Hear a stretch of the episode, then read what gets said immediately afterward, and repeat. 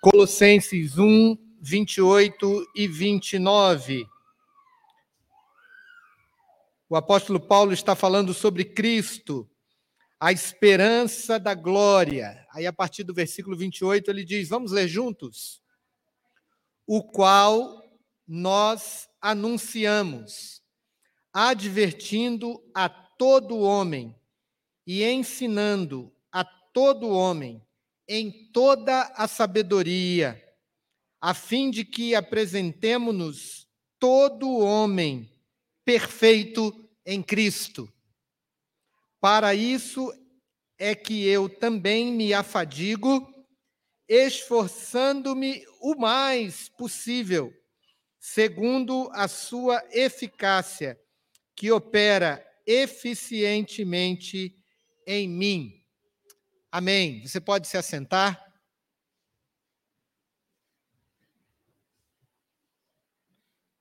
Ao se assentar, nós vamos orar buscando a iluminação do Espírito Santo de Deus sobre a nossa meditação na palavra e a leitura que já fizemos. Oremos, queridos. Santo Deus, Pai Celeste, obrigado por esse tempo de culto a Ti, que só a Ti é devido.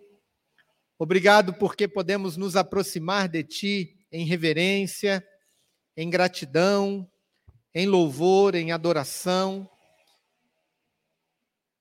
E também, ó Deus, clamando ao Senhor pelas nossas vidas. Agora, clamando pela tua palavra, que o Senhor nos alimente com a tua palavra, que o Senhor é, sustente a tua igreja e nos aproxime de ti. Sejamos aproximados do Senhor Jesus nesse tempo de meditação da tua palavra, em nome de Jesus. Amém. Amém, queridos irmãos e irmãs. É, nós vamos, na leitura do texto bíblico que fizemos, meditar sobre a maturidade no discipulado. O tema maturidade parece ser um tema absolutamente importante para a igreja nos dias de hoje, porque nós é, nos preocupamos muito em encher a igreja, em que a igreja esteja cheia de pessoas. A gente está aqui no templo e agora que a gente recebeu mais uma remessa das cadeiras, eu sento, fico olhando as cadeiras vazias, me dá uma certa aflição, ansiedade e expectativa, né, de orar já pelas pessoas que estarão sentadas nesses lugares que estão vazios. E acho que essa deve ser a preocupação de toda a igreja, né? De trazermos as pessoas para cá. Ah, mas tem duas coisas que nos levam a meditar nesse texto, dois, duas questões importantes para a igreja de hoje em dia, que nos levam a meditar nesse tema da maturidade no discipulado. Primeiro é que a nossa tarefa não é apenas fazer com que as pessoas venham à igreja e ouçam do evangelho, mas que elas permaneçam. E a primeira pergunta que a gente tem que fazer é por que as pessoas mudam tanto de igreja? Porque as pessoas não permanecem no lugar onde elas recebem a palavra. É, e o quanto nós podemos nos apresentar diante de Deus de forma correta, perfeita, madura, a termos um ambiente onde as pessoas não apenas recebam o evangelho, mas cresçam no Evangelho.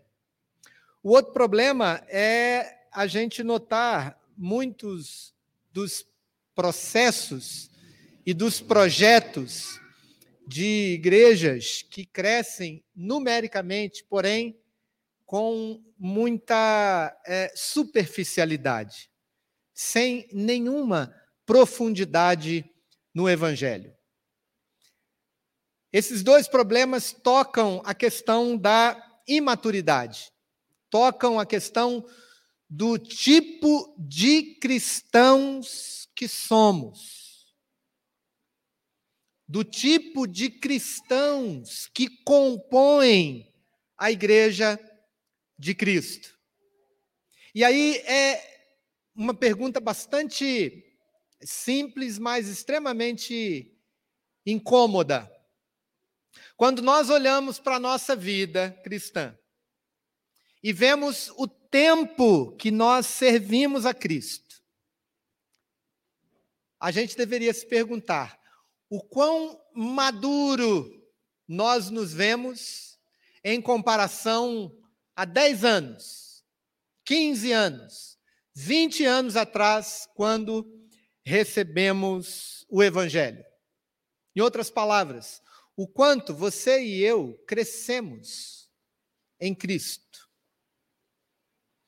Esse tema, portanto, é importante demais para nós, porque ele é o tema que é tratado aqui é, com nesse, nesse, nesse trecho do texto aos Colossenses que o apóstolo Paulo fala. Ele fala que devemos nos apresentar todo homem em toda sabedoria perfeito em Cristo,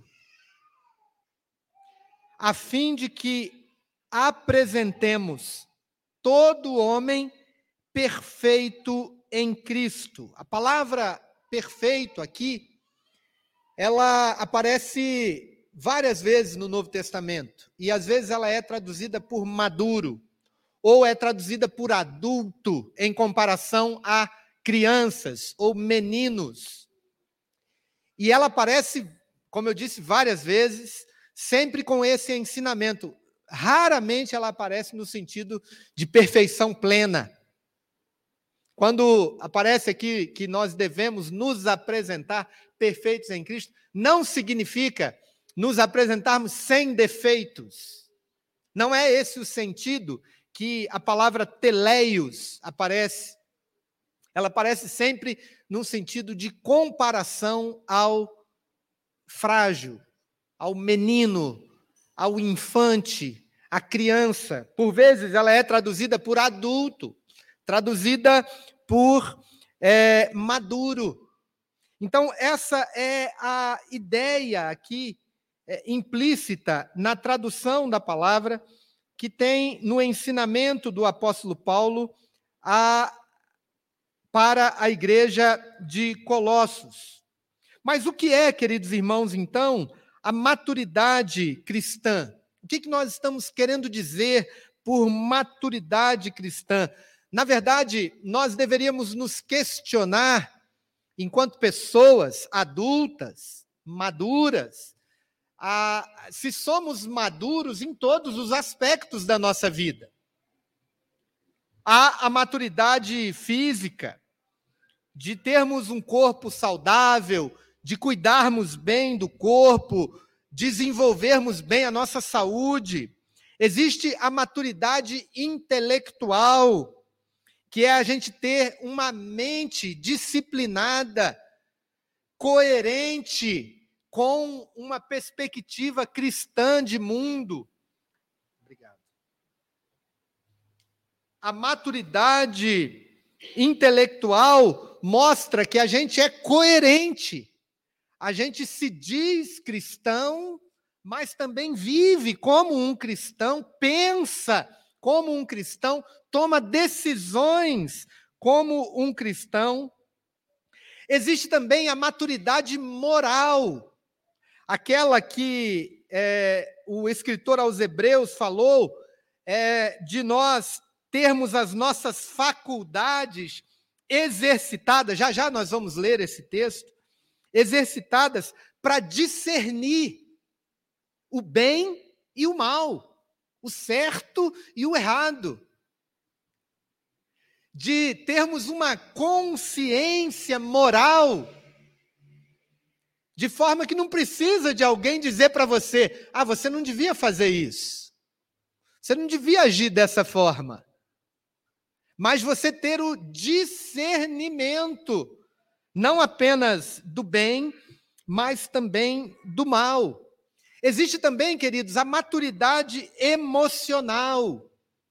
Você ter o controle sobre quem você é e como você age em relação às, às situações da vida, você ter uma personalidade equilibrada, você ter o controle sobre as suas emoções.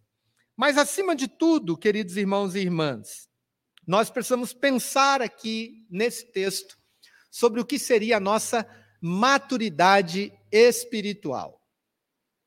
E isso é um problema quando a gente fala nesse tema na igreja.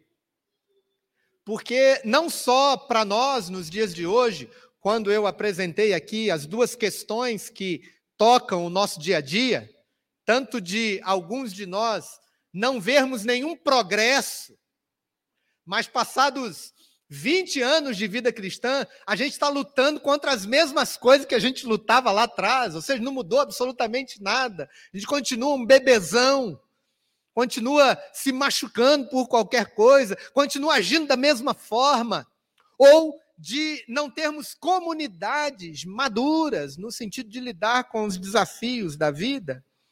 Mas é um problema também no Novo Testamento. No Novo Testamento nós vemos é, o apóstolo Paulo, vemos o escritor aos Hebreus falando sobre esse problema da imaturidade espiritual. O escritor aos Hebreus, no capítulo 5, a partir do versículo 11, ele diz o seguinte: A esse respeito, temos muitas coisas que dizer e difíceis de explicar. Porquanto vos tende tornado tardios em ouvir Pois, com efeito, quando devias ser mestres, atendendo ao tempo decorrido, tendes novamente necessidade, necessidade de que alguém vos ensine de novo quais são os princípios elementares dos oráculos de Deus. Continua o escritor aos Hebreus no capítulo 5, versículo 12. Assim, vos tornastes como necessitados de leite e não de alimento sólido. Ora, todo aquele que se alimenta de leite é inexperiente na palavra da justiça, porque é criança. A ideia aqui é justamente o contrário do teleios. É o népios, ou seja, aquele que é infante, o menor, aquele que é imaturo imaturo, como se fosse uma criancinha, como se fosse inexperiente. E veja que o escritor aos Hebreus está falando para pessoas na igreja que deviam ser mestres, mas agem como criancinhas. Mas o alimento sólido, continua o texto, é para os adultos. E aí, adultos aqui é teleios para aqueles que, pela prática, têm as suas faculdades exercitadas, para discernir não somente o bem, mas também o mal. Quem de nós, quando ouve falar sobre maturidade cristã, não tem logo a mente reportada ao texto de 1 Coríntios, capítulo 3, versículos 1 a 3, quando o apóstolo Paulo, né, pastor Gil, se dirige à igreja de uma forma muito delicada. Ele se dirige a uma igreja já que deveria ser madura, que deveria tratar de outros problemas, ele se dirige à igreja nesses termos que eu vou ler para vocês. Eu, porém, irmãos, não vos pude falar como a espirituais, e sim como a carnais, como a crianças em Cristo. Leite vos dei a beber, não vos dei alimento sólido, porque ainda não podíeis suportá-los, nem ainda agora podeis, porque ainda sois carnais. E aí ele vai dizer por quê que aquela igreja era carnal. Porque ele dizia que havia ali ciúmes, contendas e assim por diante. Ele diz: não é por isso que vocês são carnais e não espirituais. Queridos, o texto nos mostra o que é essa maturidade cristã. E a maturidade cristã não é outra coisa senão sermos maduros em Cristo. A vida do cristão, ela deve crescer em Cristo. Mas em que sentido? No sentido de que, uma vez convertidos, uma vez decidido em nosso coração andar com Jesus, nós devemos estar nele, não como uma roupa que a gente veste no domingo, na hora de ir para o culto, a roupa de cristão, mas como um galho vivo, ligado à parreira, ligado à árvore, que sabe de onde vem a seiva, de onde vem a sua vida, de onde é, é promovida a sua respiração, de onde se produz os seus frutos. A maturidade cristã não é outra coisa senão estarmos em Cristo, vivermos em Cristo. Porque dele depende não apenas a nossa nova vida, mas a nossa vida inteira depois da nossa conversão. Não pensemos nós que vamos ser cristãos verdadeiros se nós não estivermos em Cristo Jesus. Porque em Cristo nós somos feitos cristãos. Mas em Cristo nós permanecemos cristãos. Não fosse assim, não poderíamos ser sequer é, qualificados ou apresentados como cristãos. A nossa conversão depende disso, mas a nossa santificação também depende disso. Ser maduro é ter um relacionamento com Cristo, um relacionamento maduro com Ele, no qual nós o adoramos, confiamos nele, o amamos e lhe obedecemos. John Stott diz essa frase que eu acabei de ler aqui. Ser maduro é ter um relacionamento maduro com Cristo. No último livro que ele escreveu na sua vida, já depois de aposentado, pouco tempo antes de morrer, esse grande teólogo da nossa contemporaneidade escreveu sobre o discipulado o discipulado radical, o discípulo radical. E uma das características do discípulo radical é a maturidade. E a maturidade não é outra coisa senão estar em Cristo. Um pouquinho de teologia nos ensina que quando nós nos tornamos cristãos, nós tivemos uma união mística com Cristo. Em que sentido? Mística, no sentido de que nós nos tornamos parte de Cristo Jesus. Que nós fomos até Jesus e Deus nos vê como pequenos cristos. E somente dessa forma nós poderíamos ser vistos por Deus como alguém aceitável a Ele. Não há outra forma de sermos chamados cristãos, a não ser que tivéssemos entrado em Cristo Jesus e Ele em nós, para que nos tornássemos um com Ele. E a maturidade cristã passa por sabermos desse estado inicial da nossa vida cristã e o estado perene, completo, sempre na nossa vida. E à medida em que caminhamos com o Senhor, à medida em que conhecemos o Senhor, nós vamos experimentando esse aspecto da maturidade em Cristo. Nesse mesmo livro, Stott cita o J. Parker, quando ele fala lá na, no conhecimento de Deus, que ele fala que cristãos pigmeus creem num Deus pigmeu.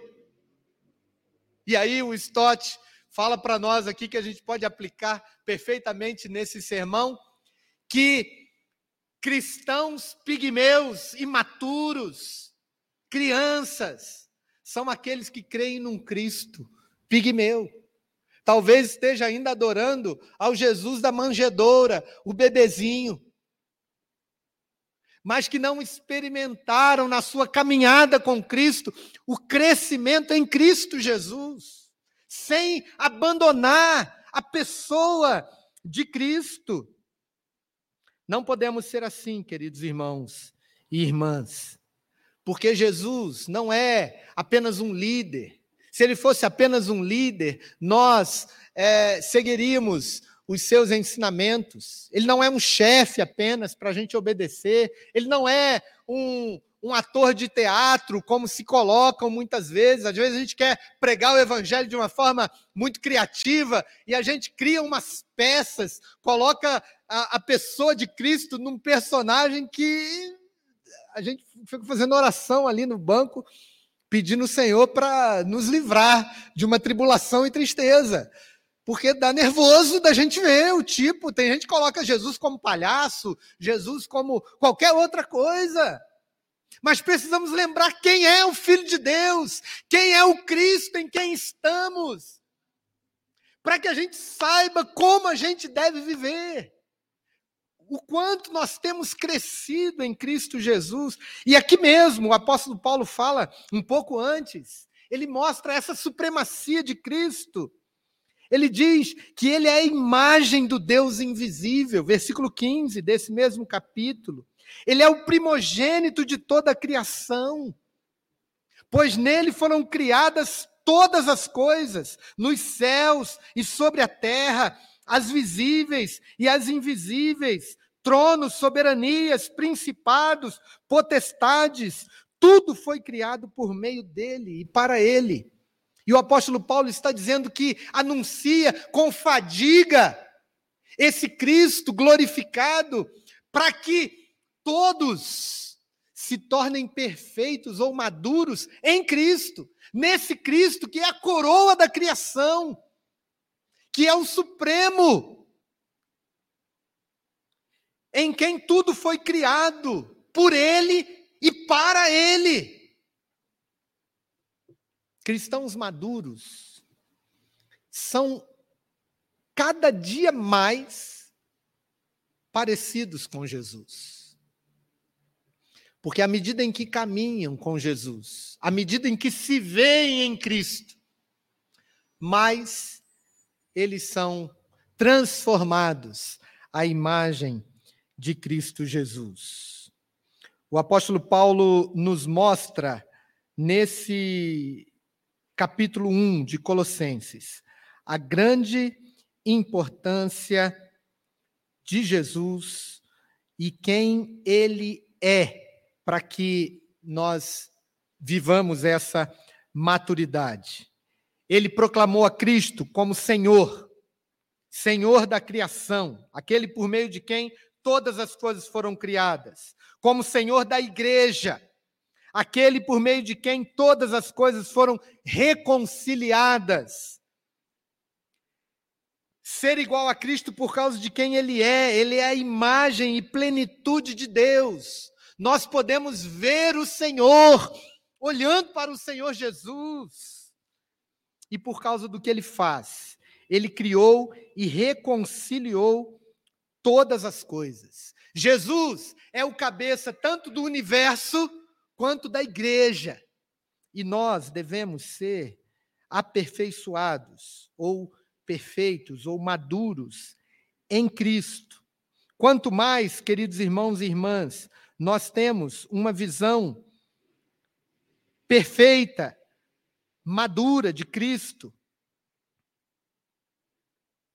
mais nós vamos crescer em maturidade diante do Senhor.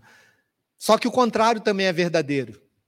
Quanto menos nós nos apropriamos e conhecemos e caminhamos com Cristo, mais pobre será o nosso discipulado. Quanto mais rica for a nossa visão de Cristo, mais rico será o nosso discipulado. Portanto, precisamos ter uma visão clara e renovada de Cristo Jesus. E ele mesmo nos ensinou, nos incitou a isso. Ele disse: examinai as Escrituras, porque elas testificam de mim. Nós não vamos ser cristãos maduros se não buscarmos conhecer a Cristo nas Escrituras e estarmos cada vez mais próximos de Cristo Jesus. Nós vimos então o que é essa maturidade cristã e como amadurecermos, como ser maduros, é estando em Cristo, estando mais próximos de Cristo, tendo uma visão clara e renovada de Cristo Jesus. Apenas duas outras questões aqui sobre a maturidade cristã, olhando para esse texto. A primeira delas é: para quem o apóstolo Paulo está falando? Então você podia perguntar assim para mim, Pastor Marcelo, quem é que o senhor quer atingir com essa mensagem da maturidade no discipulado? Ah, são os líderes, são os seminaristas, são os irmãos que estão na igreja há mais tempo. Veja o texto. O apóstolo Paulo está dizendo, ele usa várias vezes a expressão todo. Ele diz: o qual nós anunciamos, advertindo a todo homem e ensinando a todo homem em toda sabedoria, a fim de, de que apresentemos todo homem, homem ou mulher, perfeito em Cristo Jesus. Havia uma heresia na igreja de Colossos, a chamada heresia dos Colossenses, que era a ideia de que existia uma espécie de casta espiritual no meio do povo e que essa casta, esse grupo especial, era o alvo de todo o ensino é, da época. E que o grande povo, o grande grupo, eram chamados de os comuns, ou os, os simples. E a esses não era endereçado o ensino que era dado na igreja. Não é assim, queridos irmãos e irmãs. Eu sonho com uma igreja madura, com uma igreja de cristãos maduros. Eu sonho com a sua vida crescida em Cristo.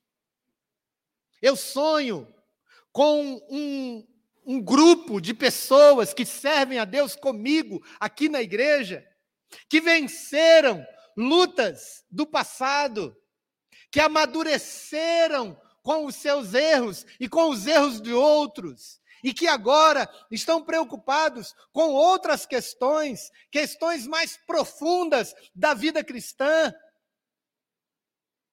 Todos nós, todos nós, eu quero ver você crescer em Cristo.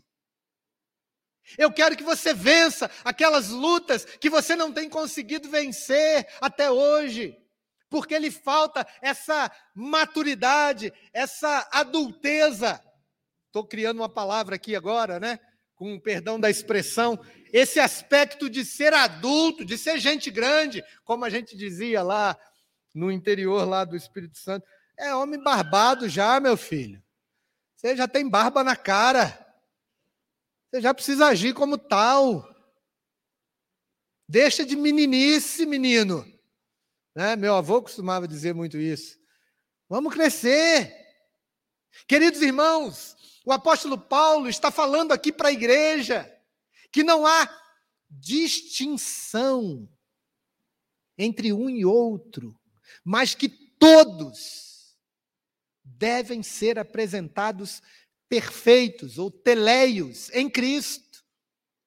Ou seja, eu olho para esse texto e vejo o apóstolo dizendo e, e, e, eu posso receber isso aqui como revelação de Deus, que é a vontade de Deus que nós cresçamos, que a gente vença as coisas de menino, como o próprio apóstolo vai dizer em 1 Coríntios capítulo 13. Quando eu era menino, eu falava como menino, sonhava como menino, mas agora que eu cheguei a ser teleios, adultos, eu deixei para trás as coisas de menino. Agora eu consigo falar como adulto, agir como adulto, ouvir como adulto.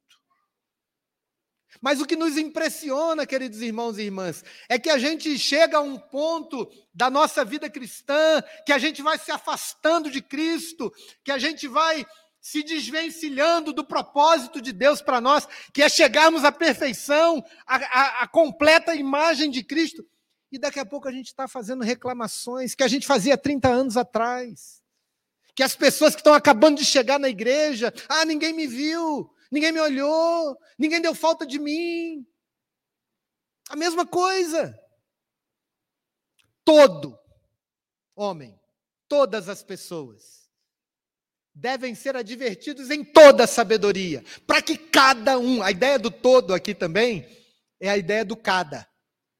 É a ideia de que não falta, não, não, não escapa ninguém. Então aqui, veja bem, você que está nos visitando, que está nos ouvindo, você está chegando aqui agora. Nós estamos clamando sobre você a bênção da maturidade, a bênção do crescimento, a bênção de uma de um aperfeiçoamento da sua vida em Cristo Jesus. Seja você quem for, onde você estiver, no estágio que você estiver na sua vida cristã. Nós não podemos ter uma imagem pobre de Cristo, senão nós vamos ter um discipulado, uma caminhada muito pobre na presença do Senhor. A gente vai estar sempre. Você já, já notou como é que são as nossas orações? É um, é um bom, é um bom é, termômetro para você medir o seu grau de maturidade em Cristo. As suas orações elas são modeladas naquilo que Cristo orou e ensinou, ou elas são modeladas nas suas próprias necessidades? Aqui a gente já aproxima ou afasta de Cristo. Jesus nos ensinou a orar. Pai nosso que estás nos céus, santificado seja o teu nome. Venha o teu reino. Seja feita a tua vontade a gente começa a orar: Senhor, abençoe meu cachorrinho, abençoe a minha, a minha, o meu reumatismo, abençoe a minha inflamação, abençoe, Senhor, a minha casa, abençoe meu salário, é o meu, é o meu, é o meu, é o meu, é o meu, é o meu. É uma dica. Mas é, nós precisamos, queridos, de nos aproximar de Cristo Jesus, na oração, na forma de adorar ao Senhor. A última pergunta que eu queria fazer aqui para esse texto, olhando aqui para o exemplo do apóstolo Paulo, veja que ao terminar a sua exposição inicial aqui sobre essa esperança do evangelho, sobre a, o mistério de Cristo, a esperança da glória, o apóstolo Paulo dá especial atenção a essa questão da maturidade. Olha para o texto comigo, ele vai dizer: a fim de que apresentemos todo homem perfeito em Cristo. Veja o versículo 29. Para isso é que eu também me afadigo, esforçando-me o mais possível, segundo a sua eficácia que opera eficientemente em mim. Há duas coisas aqui para a gente poder pensar que, é, que são importantíssimas para nós aqui hoje. Primeiro, o apóstolo Paulo está falando da maturidade sobre si, si próprio. Segundo, ele está mostrando um esforço enorme para que a igreja amadureça, para que a igreja cresça. Então, a pergunta que eu faço aqui, por que é que o apóstolo Paulo dá tanta importância para esse tema? Ele está falando tanto para si, então, nós que somos líderes, nós que recebemos do Senhor o chamado para dirigir a casa do Senhor, para encorajar o povo, para pregar o Evangelho, para aconselhar, para acolher. Você que tem um ministério na igreja, a gente precisa se afadigar para a gente poder crescer. A gente precisa carregar pedra. A gente precisa colocar o pé no caminho. Porque é importante. O apóstolo Paulo está dizendo que ele se afadiga, que ele se esforça, e a gente pode ver o quanto esse homem se esforçou para poder fazer o que ele fez. Se a gente olhar, a gente vai ver em Corinto, o apóstolo Paulo recebeu pelo menos 39 açoites. Ele diz aqui: cinco vezes recebi dos judeus uma quarentena de açoites menos um. Fui três vezes fustigado com varas, uma vez apedrejado, em naufrágio, três vezes, uma noite em um dia.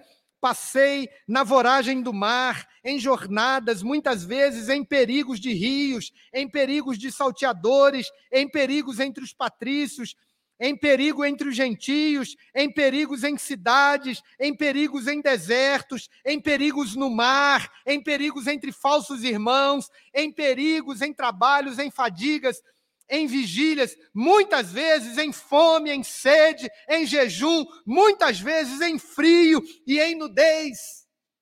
Veja o quanto o apóstolo Paulo está dizendo que se afadiga para que a gente cresça, para que a gente receba o Evangelho, para que a gente entenda no que é que a gente se empenhou, no que é que a gente se embrenhou quando a gente disse: Eu vou andar com Jesus.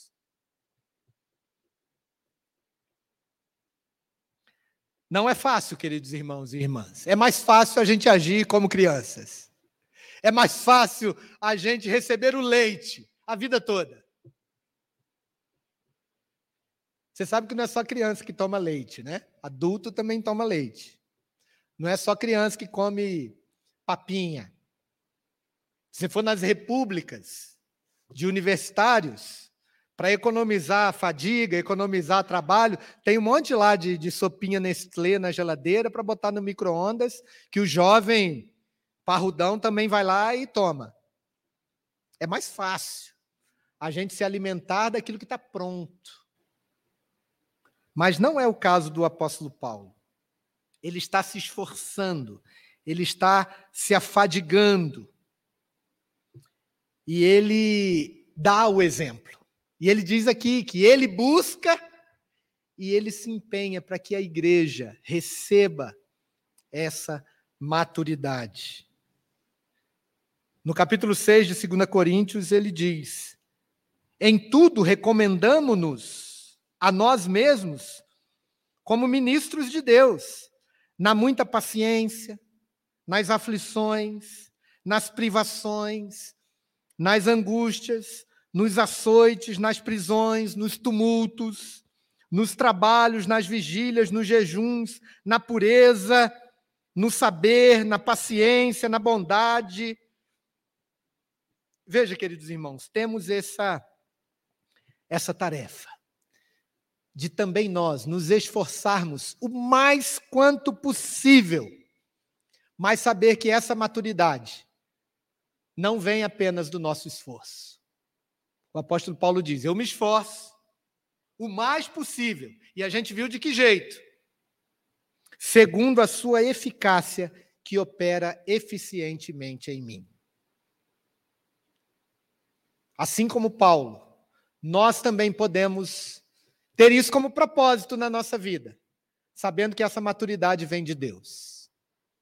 Sabendo que é o Senhor quem nos vai fazer vencer aquelas barreiras que lá na frente a gente vai passar tranquilo.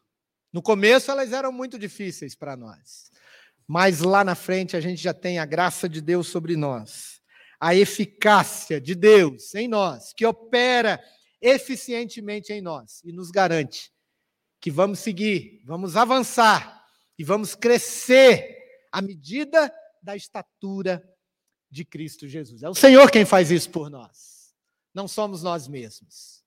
Mas que bom a gente saber que esse poder poderoso de Deus é dado a nós, para a igreja, para que a gente cresça, queridos, para que a gente amadureça, para que a gente não precise agir como crianças que precisam de correção o tempo todo, em todos os aspectos, sempre da mesma forma. Que Deus nos abençoe, amados irmãos e irmãs. Que nós estejamos dispostos a advertir-nos a nós mesmos, em todo tempo, a todos que aqui chegarem, com toda a sabedoria, com graça, com verdade, a que sejamos maduros em Cristo Jesus, para que tenhamos um discipulado, uma caminhada. Nós temos meditado aqui sobre o caminho do discipulado, que essa caminhada seja uma caminhada cada vez a melhor, que a gente avance, avance na perfeição de Cristo Jesus, nesse crescimento, nessa maturidade. Que Deus abençoe você, a sua vida, a sua família, abençoe a sua carreira diante de Cristo Jesus, que você cresça e que Deus te dê essa bênção. E abençoe também outros que chegarem aqui. Abençoe essa comunidade. Sejamos uma comunidade que tenha um discipulado maduro na presença do Senhor. Fique de pé comigo diante do Senhor. Coloquemos-nos em oração, em contrição. Coloquemos-nos diante do Senhor em submissão e também na expectativa de que o Senhor nos dá aquilo que pedimos. Quero pedir ao nosso irmão pastor Gil para vir aqui à frente, também abençoar a igreja com essa oração, essa oração de consagração, de entrega ao Senhor.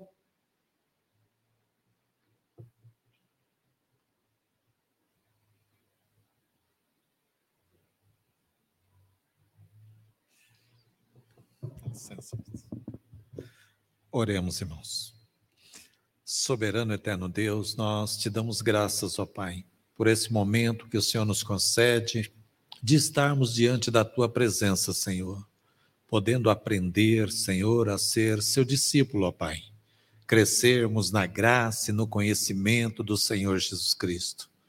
Com coração grato a Deus, nós saímos daqui nessa noite, Senhor porque podemos, ó Deus, colocar em prática, Senhor, aquilo que aprendemos, ó Deus, nessa noite, Senhor. Ser verdadeiramente teu discípulo, Senhor. Crescer, Senhor, ó Deus, na tua presença, Senhor, e praticar no dia a dia, Pai, uma vida em santidade, em retidão, Senhor, diante de tudo aquilo, Senhor, que o Senhor tem proposto para nós, Pai que sejamos, ó Deus, verdadeiros discípulos, porque para isso o Senhor nos chamou, ó Deus. Para isso, Senhor, ó Deus, o Senhor nos trouxe aqui nesta noite, para aprendermos de Ti, Senhor, e levarmos, ó Deus, a Tua palavra, Senhor, aqueles que estão necessitados, carentes, ó Deus.